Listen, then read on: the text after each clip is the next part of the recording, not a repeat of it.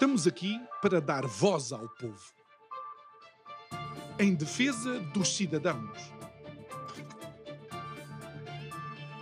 Pela dignidade humana. Todos temos deveres, mas também todos temos direitos.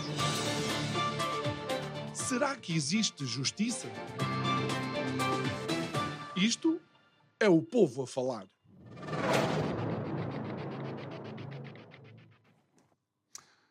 O tempo não para e estamos a caminho, a passos largos, de dia 10 de março de 2024, altura em que os portugueses foram surpreendentemente chamados às urnas para escolher um novo governo. Como tal, temos estado a convidar, participar, a receber, aliás, os eh, diferentes partidos políticos, não só com assento parlamentar, mas também sem assento para, uh, parlamentar. Hoje uh, temos o partido Chega, que vem representado pela pela deputada Rita Matias. Muito boa noite, Rita. Uh, obrigado por estares aqui connosco mais uma vez. É a tua segunda participação, mas desta vez uh, vens em contexto uh, das legislativas. Ainda antes de te perguntar se estariam eventualmente à espera destas legislativas, um, nos últimos tempos eh, tem sido, de facto, eh, uma cara ehm, do Chega, e nós estamos eh, habituados a ver na comunicação social muito a figura do presidente André Ventura, e se de facto isto não é, de alguma forma, também correspondente àquele estudo surpreendente que mostra o crescimento do Chega, sendo o partido que mais cresce, por assim dizer, dentro do segmento dos mais jovens. Então, antes de mais, deixa-me agradecer a oportunidade de podermos estar aqui hoje e permita-me endereçar aqui uma mensagem especial ao João e ao Isto é o Povo a Falar, do André Ventura, o nosso presidente, que não pôde estar aqui presente porque estava em visita às nossas comunidades e com uma agenda muito apertada nesta altura, mas que faz sempre uma questão de saudar o canal em particular, que sempre deu voz, mesmo numa altura em que o Chega ainda não tinha representação parlamentar e, portanto, como mensageira, como fiel mensageira, tinha que fazer este agradecimento e este esclarecimento.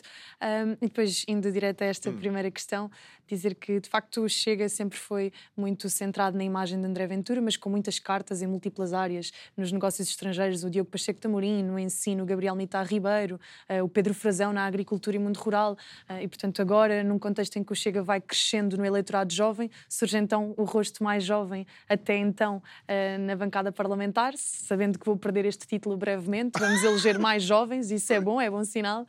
Uh, mas de facto é surpreendente ver que o Chega em dois anos e meio de, de, trabalho parlamentar conseguiu conquistar o eleitorado jovem. Sabemos que anteriormente era talvez o nosso calcanhar daqueles, não tínhamos grande capacidade de penetração nesta franja, nesta faixa etária, mas atualmente são os jovens que mais se revêem no Chega, são cerca de 40% um, dos, dos um, que manifestam a intenção de voto no Chega.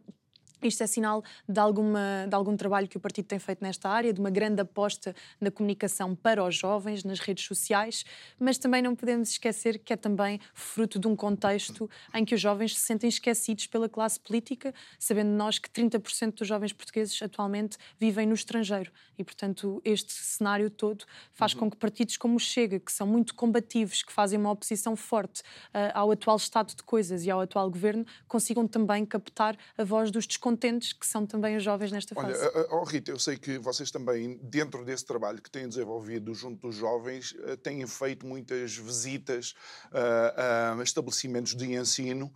Uh, e, e permita-me tentar recordar-te alguns dissabores que uh, tiveste e olhando para esses dissabores e para as más recepções, para, para bloqueios quase, para agressões físicas que existiram, se de facto isto não mostra ainda mais uh, que este resultado deste estudo uh, vá dizendo que há uma camada, eventualmente, de jovens silenciosos que uhum. começam a despertar para assumir, por assim dizer, o apoio a um partido, neste caso ao Chega.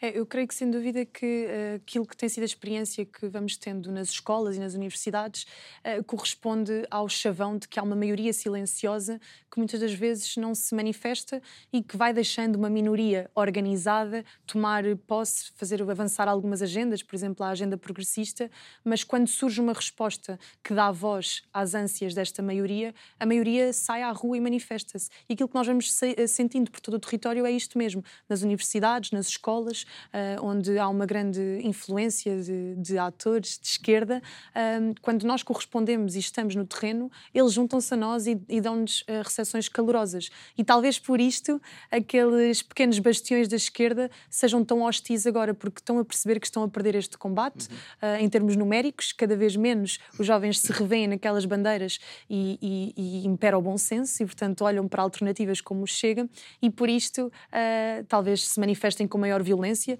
e efetivamente tivemos alguns dissabores, algumas experiências onde a violência física se traduziu. E em sítios onde foram os próprios jovens que vos convidaram, ou seja, Sim. não é que vocês tivessem pegado numas bandeirinhas e olha, vamos visitar aquela escola. Não, foi no seguimento do convite da Associação de Estudantes, inclusive, Sim. ou de alguns estudantes, uh, para que vocês fossem lá participar, juntamente até com outras forças políticas ou no seguimento da participação de outras forças é, políticas. Nesse caso particular em Mangualde foi mesmo um convite promovido pelos estudantes uh, que têm uma iniciativa que se chama Parlamento dos Jovens, que também é promovida pela Assembleia da República e que no âmbito dessa, dessa ação uh, decidiram convidar todos os partidos. Os partidos todos corresponderam, mas quando a direção da escola percebeu que o Chega também estaria presente, uh, cancelaram o debate. Os jovens pediram-nos na mesma que nos deslocássemos e perguntaram se teríamos disponibilidade de falar com eles à porta da escola e nós tivemos que dizer que sim, naturalmente, porque há de facto um conjunto de jovens que querem ter uma participação ativa política, que podem nem se rever plenamente no Chega, mas que querem ter uh, uma voz, querem sentir que são ouvidos e por isto a nossa obrigação era estar lá, independentemente de ser mais ou menos formal o encontro. E, okay. e portanto, Conte... deixo aqui esta disponibilidade também de visitarmos todas as, todas as escolas, todos Contextualizado, de facto, esta, a, a surpreendente, uh, uh, o surpreendente estudo que mostra que o Chega é o partido que mais cresce no segmento jovem. Uh, vamos então aqui às questões do programa do Chega para estas legislativas, começando pela corrupção. Uhum. mais um governo que cai, pela primeira vez na história da nossa democracia ou desta República, as forças de segurança foram chamadas à casa, à, à residência oficial do Primeiro-Ministro. Há, de facto, admissão uh, do Primeiro-Ministro, uh, mas uma das coisas que nós temos visto nos casos de corrupção é que, obviamente, uh, até pessoas com grande poderio financeiro, vemos que o Estado não consegue reaver os valores que são perdidos para a corrupção. Um, há alguma proposta do Chega nesse sentido? Ah, sem dúvida, e, e, aproveito esta ocasião para dizer que em 2019, quando o Chega surgiu, uh, surgiu de facto com este desígnio de combater a corrupção. E à data, alguns partidos uh, achavam que estas bandeiras não faziam assim tanto sentido. E agora, quatro, cinco anos depois, percebe-se que havia toda a pertinência de atacar neste que é o grande cancro da democracia portuguesa, onde vemos que uh, um exercício tão nobre como estar ao serviço do povo se torna absolutamente perverso, porque nos começamos a servir a nós próprios enquanto representantes desse povo. E, portanto, uh, o Chega reconhece as deficiências que existem na, na, lei portuguesa, nomeadamente no que toca à apreensão desses bens. Portanto, os processos são muito morosos e, portanto, uhum. temos também uma série de propostas para acelerar a justiça. Uh, e enquanto os processos decorrem, uh, é possível que estas mesmas pessoas que utilizaram os seus cargos para enriquecer ilicitamente utilizem do valor do Estado, do valor dos contribuintes, para apresentar uma infinitude de recursos recursos uhum. e, portanto, desta forma, verem os seus processos prescrever. E temos um exemplo muito recente sim, sim. de José Sócrates, que uma vez mais recorreu da, desta última deliberação do Tribunal e que este processo se vai arrastando. Eu, eu acho que tinha 15, 16, 14 anos quando, quando isto começou a ser julgado e vejam que agora uh, até consigo estar na Assembleia da República sem ter qualquer tipo de condenação uh, por algo que foi tão evidente como, de repente, aparecerem 30 milhões de euros uh, na conta de um político e, portanto, o salário de um primeiro-ministro é, é, público, o salário de um deputado é público, e, portanto, quando não há uma justificação de uma riqueza. Um, que, que aparece de repente, isto tem que ser, tem que ser visto. E por isto nós temos mesmo, um, queremos reformar o sistema de, de, apreensão e confisco e devolução ao Estado, uh, ainda durante o processo, ainda durante o julgamento, uhum. uh, à semelhança de países anglo-saxónicos, porque isto já acontece noutros países, portanto podemos aprender com as boas práticas e a, aquilo que nós queremos é que aquele valor arrecadado reverta também para o Estado e que possa ser aplicado onde, onde realmente Bom, faz falta. E, e, e esta é que é a grande questão. Isto sempre e quando, no final do processo a pessoa realmente seja encontrada uh, ou achada culpada. Uhum. E esta é a grande questão, porque, por exemplo, uh, vocês falam aqui no, no ponto número 8 de criar sanções acessórias como a proibição do exercício de funções públicas por 10 anos e a incapacidade ativa para desempenho de cargos públicos e sujeição a sufrágio. A, a, a minha questão é, se não acelerarmos a justiça, nós corremos o risco é de o Estado, ou seja, nós com os nossos impostos, ter que pagar compensações uhum. a pessoas que eventualmente sofram este tipo de penalização, mas depois sejam inocentes. Exatamente, mas por isso mesmo é que o programa contempla depois também, na área da justiça, um conjunto de reformas de celeridade, de aproveitar, por exemplo, a digitalização, para que os processos possam ser julgados com maior rapidez, para que também não se cometam injustiças, porque também vivemos num Estado uhum. de Direito democrático, claro. também acreditamos no princípio da presunção de inocência e também não temos como objetivo politizar a justiça e combater adversários políticos através da justiça. Aliás, o Chega e muitos partidos da direita em todo o mundo têm sido muito críticos na forma como as instituições judiciais vão sendo utilizadas para afastar adversários políticos e nós próprios também já nos vimos na barra do tribunal algumas vezes, injustamente, para tentar descredibilizar aquilo que é o nosso trabalho. Portanto, não podemos uh, olhar este combate à corrupção de forma isolada, tem que ser necessariamente acompanhado por uma reforma do sistema político também, do sistema judicial, uhum. mas acima de tudo temos é que fazer qualquer coisa, porque é inconcebível percebermos que neste momento temos um governo regional da Madeira absolutamente fragilizado, eventualmente com eleições à porta porta, porque uh, houve, uma vez mais, indícios de corrupção que fragilizam uh, a democracia na região. Temos também aqui a situação uh, no continente e, se percebermos, todos os, todos, todos os fóruns do sistema local aos âmbitos mais nacionais estão manchados por corrupção. E, portanto, como é que nós podemos dizer aos portugueses para no dia 10 de março se dirigirem às urnas quando olham e veem que em todas as instituições os políticos deixam corromper? Se nós não assumimos este combate com seriedade, os portugueses deixam de acreditar e, portanto, o Chega assume este combate, mesmo que muitas das vezes tenha que se combater a si próprio. E por isto também no âmbito das nossas listas, um, da formulação de listas, assim que houve uma suspeição de alguém que teria uh, declarado uh, a morada de forma indevida na Assembleia da República, mesmo que ainda não se tenha chegado ao fim da averiguação, uma vez que a sua resposta não foi absolutamente esclarecedora e não preencheu os parâmetros que Optaram o partido por, e estamos a falar de, de, de Malo da Abreu, Malo. Uhum. Uhum.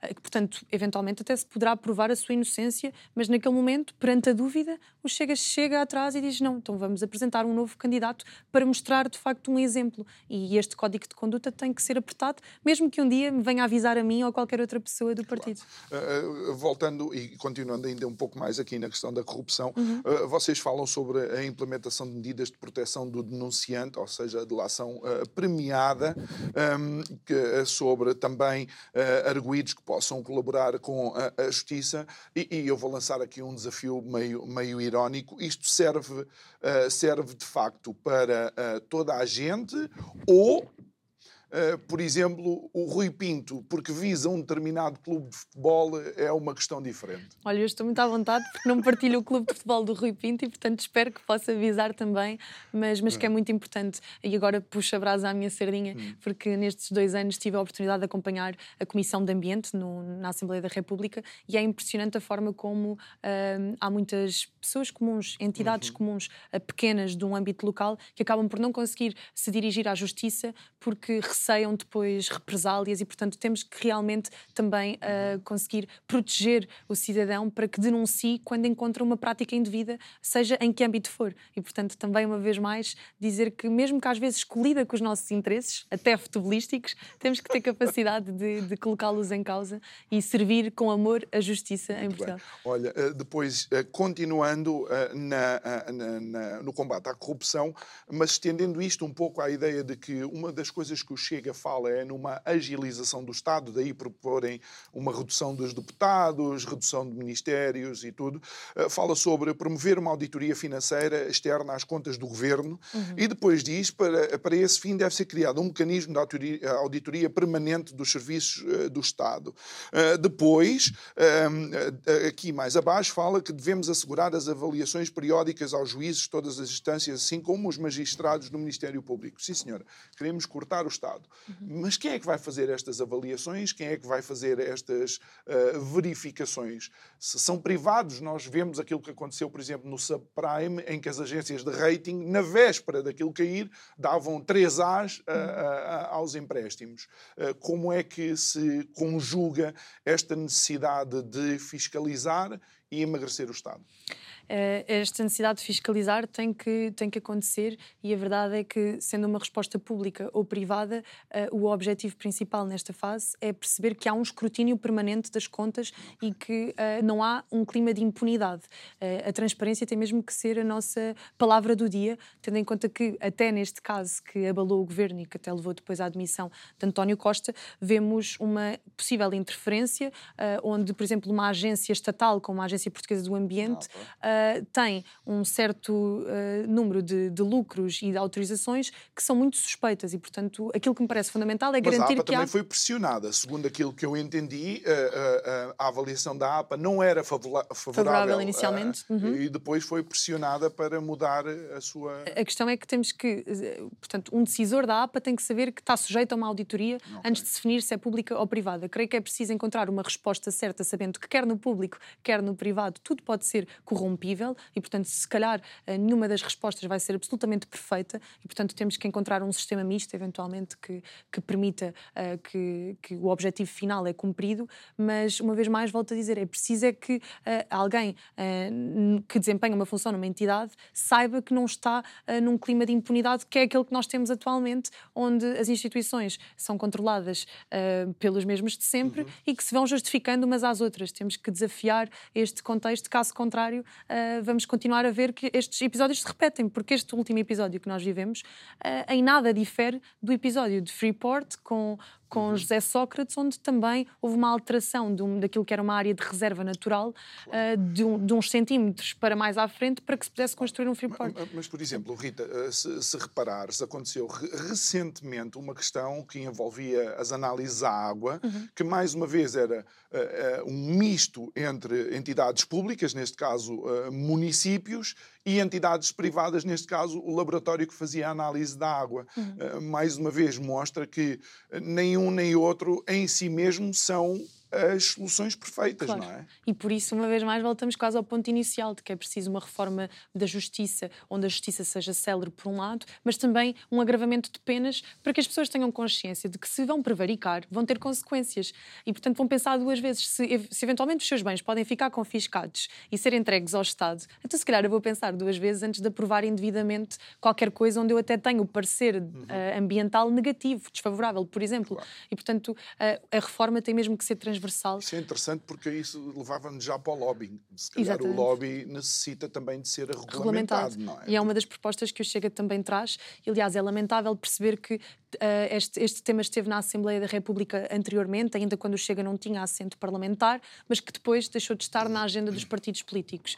Uh, o Chega apresentou esta proposta em agosto do ano passado, salvo erro, e hum, nenhum partido quis acompanhar, a não ser o, o PAN. Entretanto, quando esta polémica surge, o Partido Social Democrata primeiro diz que é preciso, no futuro, uh, legislarmos sobre essa matéria, o Partido Socialista fica em silêncio.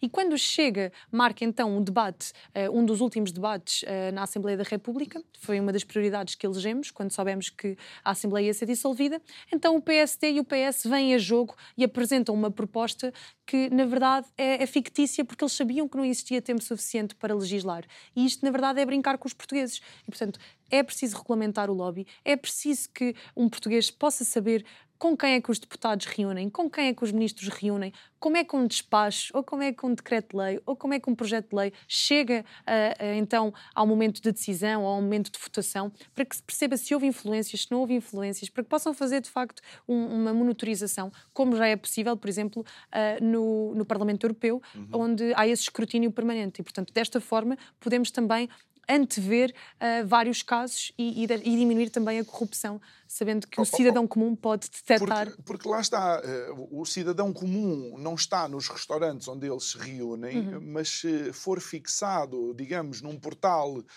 onde possamos ter acesso, então a informação de facto está lá, não é? Claro, e, e é trazer um conjunto de boas práticas que até protegem o deputado. Por exemplo, no Parlamento Europeu, normalmente tem como prática não, não haver uma reunião com um deputado sozinho e com uh, uma empresa, por exemplo. Tem práticas como deixar uma porta aberta, como acontece, por exemplo, no ensino superior, para quem presta provas públicas, como a okay. apresentação de uma tese de mestrado e de doutoramento. Há pequenos indícios que nos que mostram um, um, um, que somos pessoas de bem, no fundo. Okay. E, portanto, isto também é importante para credibilizar a política. Quem não deve, não teme. E, portanto, eu não tenho qualquer problema de chegar a um portal e colocar todas as reuniões com quem tive no âmbito do meu trabalho parlamentar. Portanto, se alguém tiver, parece-me algo suspeito Exatamente. e parece-me se calhar não está a agir por bem. Portanto, não basta ser sério, também é preciso. É parecer, parecer é, como a mulher de César. Uh, olha, depende de qual é o César. Bem, vamos, vamos aqui para a habitação, que também foi um tema que, de facto, nos últimos tempos uh, um, nos tem preocupado. Um, vocês mencionam e bem que houve um decréscimo absolutamente brutal, esmagador na construção em Portugal, mas aqui no, na vossa abertura da questão da,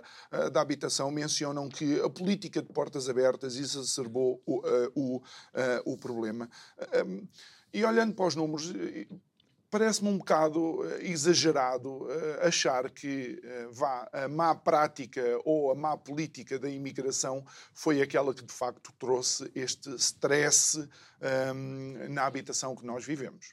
É, não é de todo o problema principal. O, o, problema principal passa mesmo por aquilo que referiu, que é o drama de não conseguirmos construir em Portugal. Uh, há um dado que André Ventura tem, tem partilhado no, nos últimos tempos, que é na última década construímos menos do que a última década do Estado Novo. Hum. E pensemos que um dos desígnios uh, da transição para a democracia era desenvolver o país. E isto também mostra que o país ainda carece muito de desenvolvimento.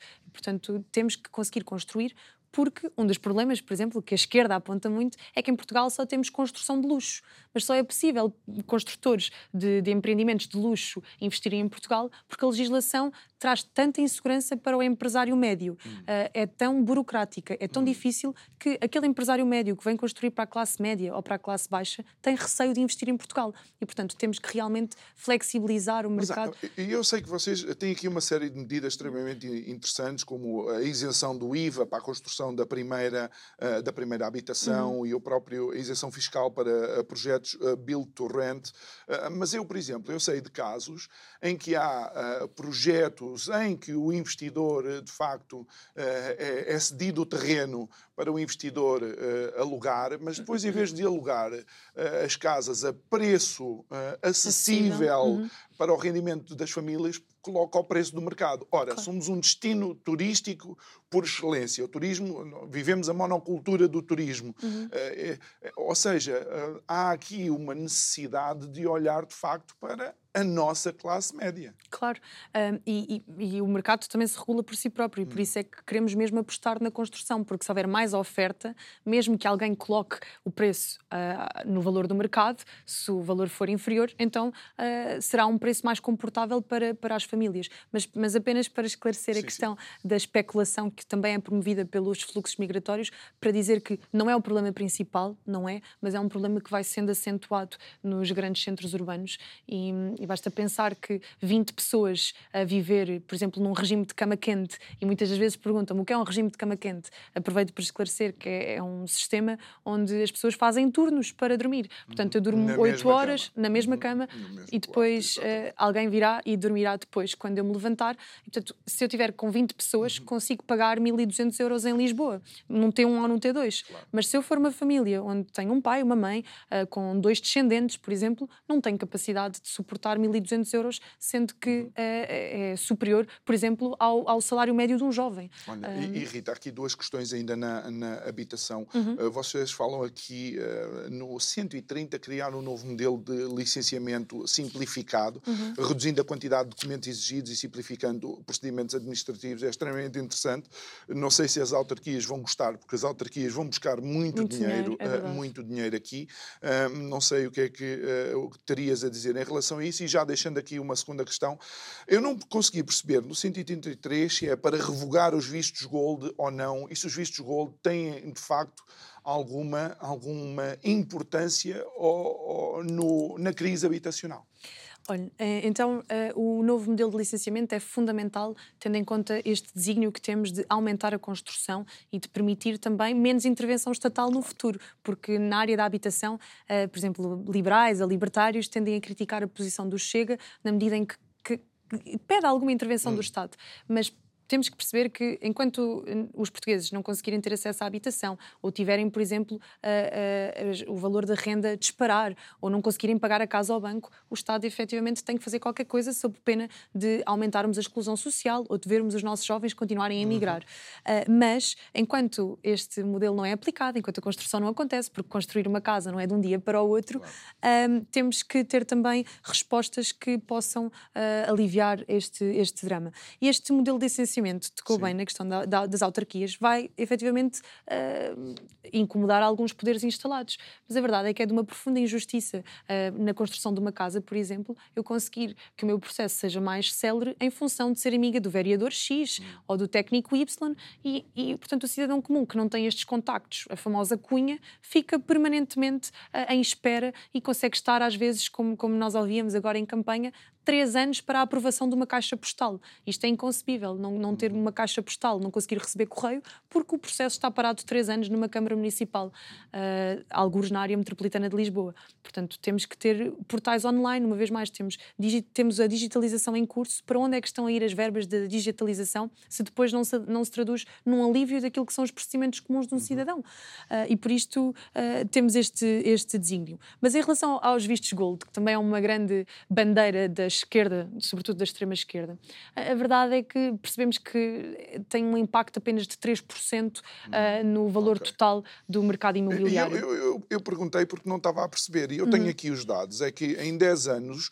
os vistos Gold deram 10.322 casas. É Só em 2001 foram uh, construídas, uh, foram comercializadas, por assim dizer, 165 mil casas. Ou seja, os vistos gold são absolutamente residuais é. na questão. E, e têm a capacidade de atrair capital okay. para Portugal, são normalmente empresários que vão investir na, na indústria. Por acaso não sei os dados de cor, mas é possível, quem estiver a acompanhar-nos em casa, revisitar um debate de André Ventura, salvo erro, com Mariana Mortágua, em que traz os dados para cima da mesa e que diz o número de trabalhadores que, que uh, conseguiram se fixar em Portugal e gerar emprego fruto também destes vistos gold. Portanto, uh, não é de todo esta, esta participação de 3% no mercado imobiliário que vai gerar a especulação uh, e, portanto, é estarmos a olhar para o alfinete na sala quando temos um elefante muito maior que já falámos aqui, que é o problema de não conseguirmos construir em Portugal. Muito bem. E, e posto isto, passamos para os rendimentos para famílias e empresas, uhum. um, porque uh, há aqui uh,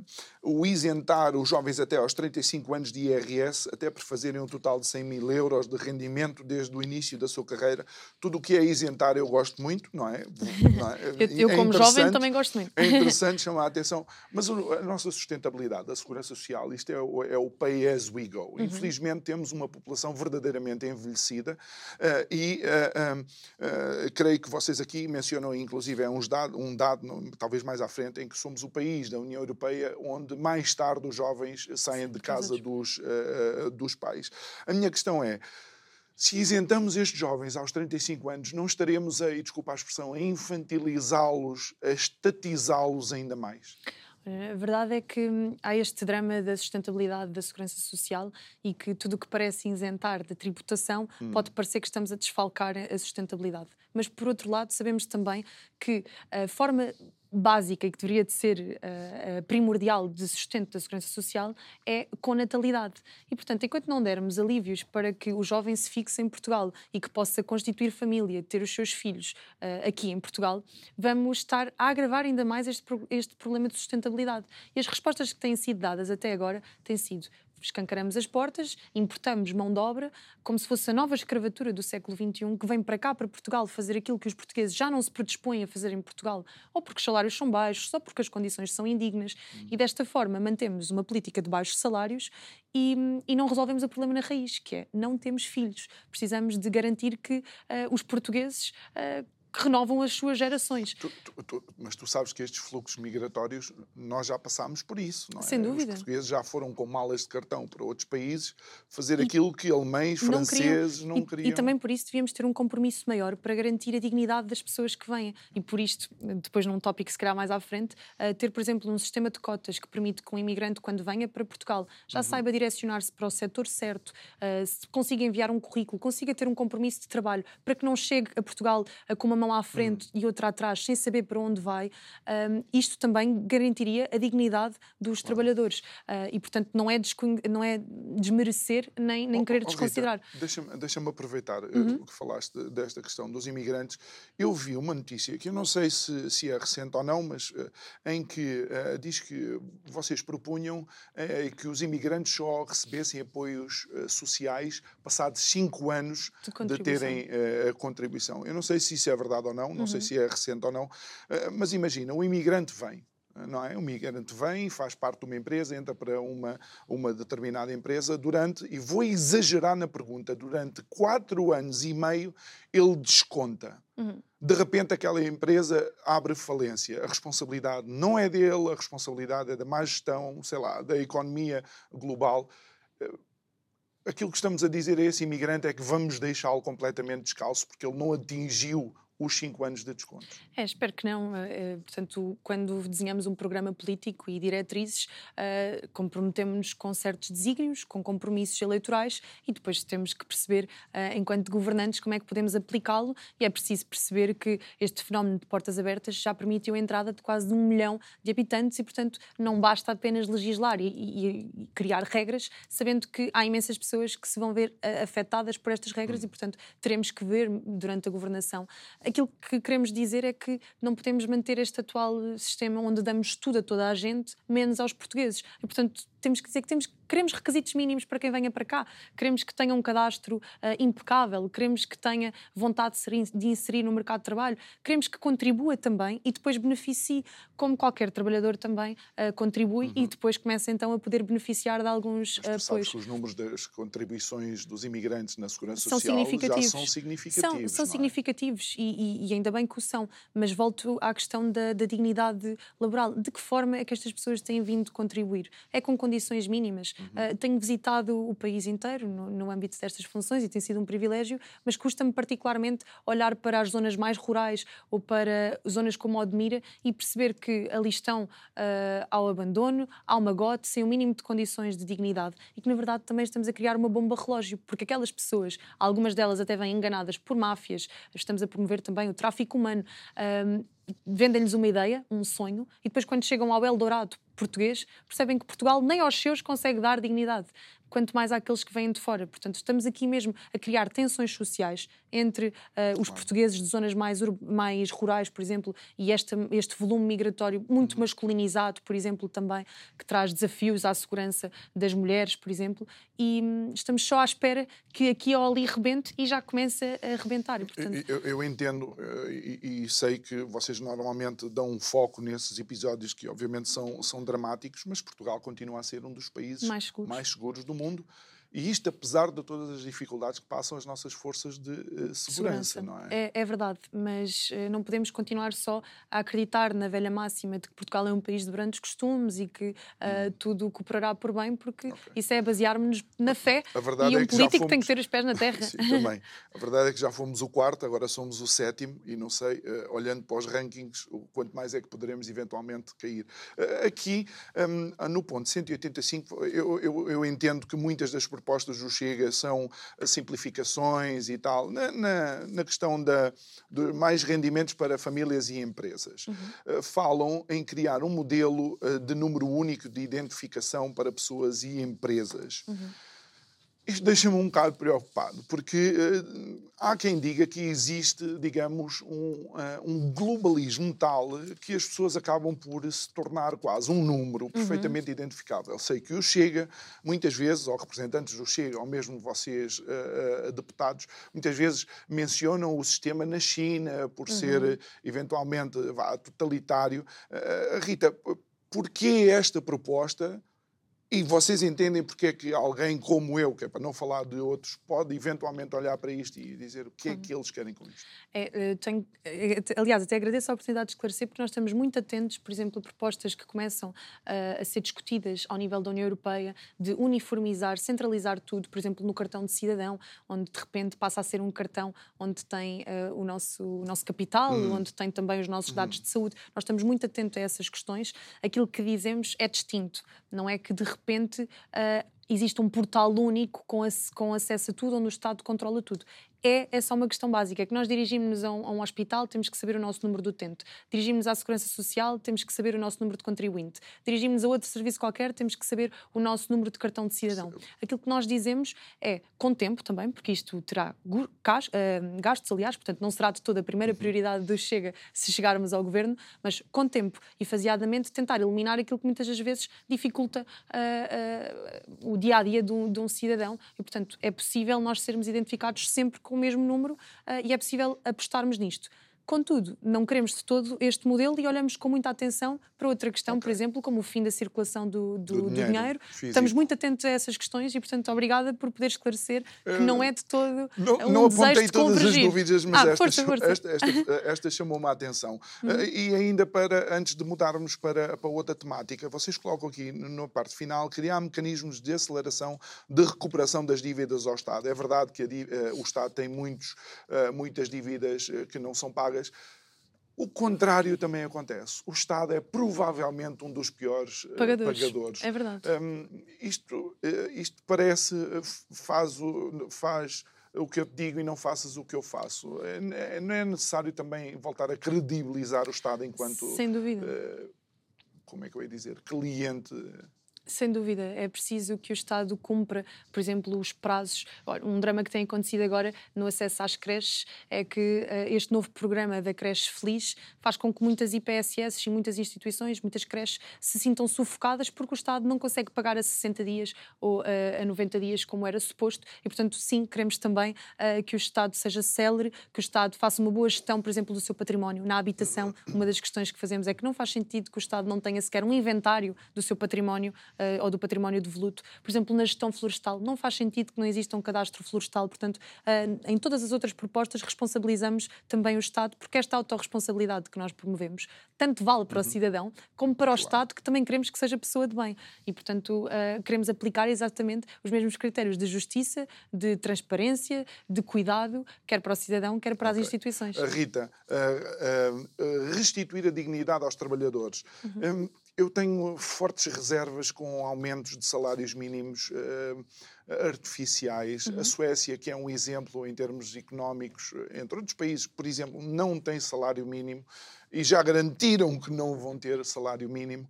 Uh, como é que isto é, é, é agilizado?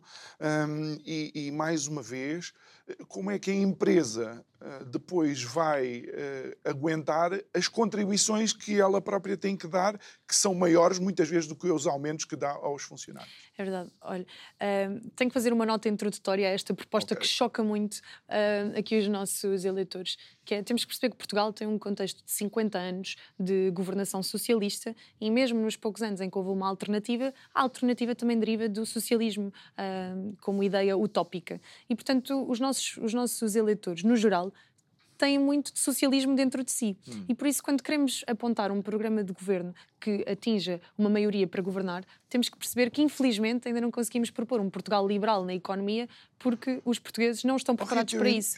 Mas, Mas e por isso... também falam em distribuição equitativa de riqueza.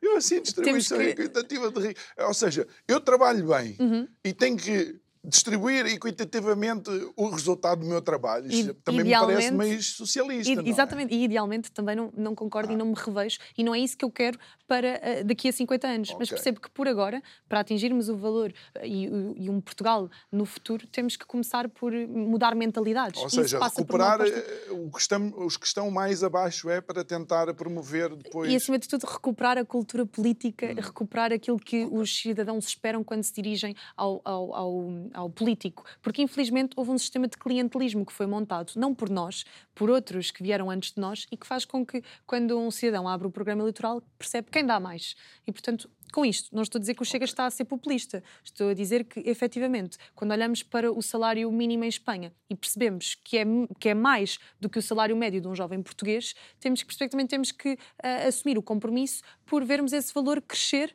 e queremos também aliviar as empresas para que as empresas possam dar esses passos. E, portanto, temos propostas de aliviar, por exemplo, o IRC para que o próprio empresário queira uhum. uh, incentivar o trabalhador com prémios ou com aumentos salariais e, ao contrário de, de outros que se propõem a, a, alterar o salário mínimo, nós não olhamos para, para o empresário ou para o proprietário de uma empresa como alguém que é capitalista e que quer explorar. Pelo contrário, sabemos, sabemos que uh, são os primeiros interessados em terem os seus trabalhadores motivados e, e felizes e, portanto, se tiverem este alívio, se conseguirem ter lucro, sem que metade do lucro vá para o Estado, vão certamente também corresponder aos desejos dos seus trabalhadores. Olha, não sei se estás a ver nesta folha, eu tenho aqui seis pontos de exclamação. Porque Estou a ver alguns a cor-de-rosa, portanto... A cor-de-rosa e verde, eu assustei-me. Não, uh, vocês falam sobre estabelecer programas de formação para jornalistas e profissionais de comunicação social mais focados em competências digitais, jornalismo e investigação, reportagem... Eu nem vou acabar a frase. Eu quero o Estado longe do jornalismo. E um dos grandes problemas no jornalismo em Portugal é, de facto, a, a, a promiscuidade que existem uhum. entre canais de televisão, rádio, ou seja, grupos de mídia e partidos políticos e os seus comentadores. O que é que significa esta proposta, Rita? Eu não sou conhecida por dar graxa, portanto, devo dizer que essa medida provavelmente não abrangeria o Isto é o Povo a Falar e o João, que é, de facto, um profissional sério e que recebe todas as pessoas aqui e que, portanto, julgo que ninguém nem tem nada a apontar à seriedade do canal. Obrigado. Mas realmente sabemos que, infelizmente, no, no, local onde o jornalista é formado, nomeadamente na academia e nas universidades, há um enviesamento à esquerda e há uma, uma perversão daquilo que é a função do jornalista. Porque o jornalista tem que ser a primeira pessoa com amor à verdade e uhum. relatar a verdade dos factos. E aquilo que vemos atualmente é que o jornalista cada vez mais se percepciona como um ativista ou como um ativo político. E, portanto, realmente a comunicação social atualmente é um quarto poder com o detalhe que uh, não está mandatado para tal. Ninguém elegeu o jornalista para representar qualquer tipo de interesses. Então, o jornalista não pode sentir-se na liberdade de atuar ou em interesse individual ou em interesse de algum político ou de algum grupo parlamentar que tenha capacidade de pagar, de dar uh, benefícios fiscais, de incentivar com, com algum tipo de verba. E por isto, em nome da verdade, em nome da qualidade da democracia, temos que nos pugnar por uh, formação por uh, clarividência para os jornalistas para que percebam que, por exemplo, ser um verificador de factos tem que ser com isenção. Uh, ser uh, alguém que relata o que quer que seja tem que ser com isenção. E nós não confiamos na academia para fazer esse trabalho, porque já percebemos que, infelizmente, os cientistas sociais que entupiram as, as faculdades de, de formação em comunicação social, por exemplo, em ciências da comunicação, estão enviesados à esquerda. Então queremos que o Estado ofereça uma alternativa uh, que seja isenta. Não, nós não pretendemos que eles vão para lá pois. dizer, por favor, falem bem do Chega. Não é nosso objetivo. Bem. Queremos é que o jornalista saiba ser isento e que cumpra o seu código deontológico e que tenha entidades que relembrem da necessidade disso. Muito bem. Um, aqui uh, vocês falam sobre a mudança do sistema político na parte final do vosso, uhum. uh, do vosso programa. Uh, e uma das coisas que eu sei que o Chega sempre se preocupou e sempre foi uma bandeira vossa também é, é a mudança da, da Constituição. vocês preocupam-se com o preâmbulo e, e, e sabes uma coisa? Por incrível que pareça, eu sou daquelas pessoas que acha que o problema é aquilo que não se está a fazer da Constituição. Uhum. A habitação é uma das demonstrações claras de que se quem esteve no governo olhasse para a Constituição, eh, teria utilizado o artigo 65 e feito um planeamento, de facto, consentando com as necessidades dos uh, portugueses. E porquê essa preocupação com a Constituição, Rita? Olha, já agora até aproveito e na senda daquilo que não é cumprido na Constituição, dizer que, por exemplo, o artigo 43, que diz que o Estado não pode programar a cultura e a educação sobre o viés ideológico, eh, é, é, de facto dramático quando percebemos que também nessa área tão importante eh, o Estado consegue interferir e programar, infelizmente, aquilo que é o ensino nas escolas. E, portanto, sim, temos que pugnar pelo cumprimento daquilo que uh, o legislador pensou inicialmente, mas efetivamente também temos que reconhecer que as nossas instituições não funcionam bem. À data quando a Constituição foi pensada, vínhamos numa transição de, de um regime. Nas várias uh, alterações que foram sendo feitas, não acautelámos algumas coisas que agora vemos Sim. como uh, alguma promiscuidade entre instituições, alguma falta de separação de poderes e que falta cumprir. Mas está, está na Constituição o princípio da separação, total sim. e absoluto certo, da separação mas depois, de poderes. Quando percebemos, por exemplo, na prática é que eles não, não aplicam. Olha, um exemplo muito simples para, para as pessoas perceberem lá em casa. O Tribunal Constitucional, por exemplo, que tem a missão de fiscalizar o trabalho, uh, por exemplo, da Assembleia da República uh, e que tem a missão fundamental de, de, garantir que a nossa Constituição é cumprida, uh, sete dos seus juízes, são dez, são nomeados diretamente pelo Parlamento. Mas por quem? Pelos dois principais partidos. E, portanto, não querendo colocar em causa a isenção, porque acredito que bons juízes tenham passado por lá, a verdade é que muitos deles poderão responder a uma, portanto, indicação partidária uhum. e nem sempre estar, de facto, a defender a Constituição. Depois, os outros três uh, juízes são decididos por estes três, são cooptados pelos outros sete, aliás. E, portanto, na verdade, podemos questionar. O tribunal que tem a missão de fiscalizar a Assembleia da República depende diretamente da Assembleia da República? Será que uh, existe mesmo, então, o cumprimento da separação hum. de poderes? E, portanto, é necessário reformarmos este, este ah, se sistema. Se tivesse que ter alguém para avaliar a minha performance, eu chamava a minha mãe. Está a ver? E certamente que... diria que era o mais Não lindo sei, da sala. Do dia. depende dos dias, Rita. Olha, uma outra questão que me chamou também a atenção e que me parece um bocado paradoxal neste regime semi presidencialista que nós vivemos, é que vocês propõem passar a ser o Presidente da República a nomear o Governador do Banco de Portugal e os presidentes das 23 entidades administrativas uh, independentes com funções de regulação. Uh, estão a esvaziar o governo? Não. É que nós uh, elegemos o governo para governar. Certo, mas que, por exemplo, em, em contextos como este de, de, maioria absoluta, podemos duvidar uh, se estão realmente a pugnar pelo melhor currículo ou então pela melhor gestão dos cargos nos bois. Então, uma vez mais, queremos recalibrar o sistema para que seja verdadeiramente democrático e para que uh, dê lugar à meritocracia, dê lugar aos interesses dos cidadãos e não à gestão interna. E é importante dizer que esta marcha sobre as instituições, na verdade, foi pensada pelos académicos, por, por exemplo, Herbert Marcuse, um académico uh, do século, uh, de há dois séculos atrás, que, na verdade, conseguiram premiar as instituições de burocratas e de pessoas que não têm amor ao serviço institucional. Têm amor é à partidarite, à sua influência ideológica e isto também degrada a qualidade da democracia. E, portanto, temos este compromisso muito sério de recalibrar o sistema para que seja verdadeiramente democrático. E, por outro lado, eh, e aqui vou mencionar, porque eu sei o trabalho verdadeiramente hercúleo que um deputado tem que fazer, nós muitas vezes não temos a noção. Eu digo, uh, vocês não sei, eu digo que eu acho que os deputados em Portugal ganham mal. Hum. Deviam ganhar mais, esta é a minha opinião, olhando para. Uh, o Chega para... tem-se batido pela diminuição de salários, tendo em conta que os salários médios Exatamente. são tão baixos. Eu acho que E vocês querem diminuir o número de deputados. A quantas comissões é que tu queres uh, pertencer, Rita? Uhum. E se realmente assim uma Rita, e estou a personalizar, uma Rita cansada com 18 horas de trabalho em 24 é a melhor deputada para analisar uh, projetos de lei. Olhem, eu por acaso adorava ter este número de, de, ponta, não tenho, mas a verdade é que se tivermos 100 deputados ativos na Assembleia da República, temos muitos. Uh, é, é, muito, atualmente. De facto, as comissões atualmente, se alguém uh, passar pelo canal da ARTV, hum. verá que são quase sempre os mesmos intervenientes em todos os partidos, da esquerda à direita. E, portanto, realmente nós poderíamos poderíamos reduzir, porque há deputados que ao longo de dois anos e meio nunca exerceram a palavra. E, portanto, o que é que lá estão a fazer? A receber ajudas de custo, a receber subsídio de alimentação, portanto, a receber um, um ordenado completamente acima da média, mas depois não têm qualquer tipo de intervenção. Se calhar também tornam a vida de alguns deputados mais exigente, de facto, às vezes é muito cansativo.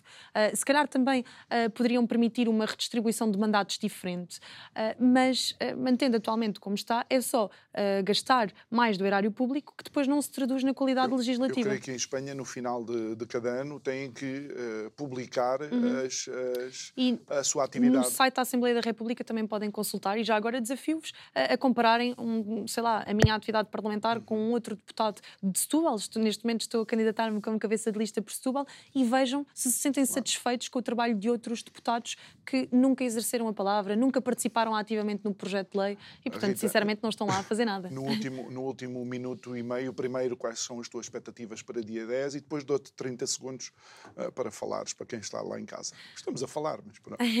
então, as minhas expectativas para dia 10 é conseguirmos vencer o bipartidarismo. Uh, é impressionante o que o Chega tem feito em quatro anos, uh, de um deputado para 12, de 12 para aquilo que poderão ser 30, 40, 50. É absolutamente histórico aquilo que, que estamos a viver e o que eu achava mesmo, mesmo importante era nesta fase em que vão começar a apelar ao voto útil, porque sabem que o Chega com muito poder vai conseguir influenciar o sistema. Uhum. Nunca mais a nomeação para juízes de Tribunal Constitucional vai ser decidida num almoço entre o PS e o PSD. Nunca mais as entidades reguladoras da comunicação ou do que seja serão decididas apenas entre os dois grandes na sala. Portanto, haverá uma terceira força com muita, com muita força e com capacidade de influenciar e, portanto, eles estão com medo. Uhum. Uh... Rita, em 15 segundos uhum. conseguires uh, o apelo aos abstencionistas que se calhar claro. uh, querem ficar em casa. Uh, o apelo é de que possam votar, possam participar ativamente nas urnas, porque estamos finalmente naquela altura da história onde podemos mudar o desígnio do nosso país. E, portanto, acreditem que é possível, vão, votem,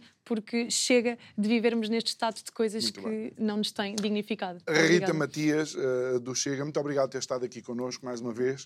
Uh, obrigado a si que nos acompanhou em mais um Isto é o Povo a Falar, já sabe, dia 10 aproxima-se, é o momento da sua decisão e, e, obviamente, isto é o serviço mínimo da nossa democracia, é o voto. A mim resta-me agradecer, já lhe uma boa noite e até amanhã.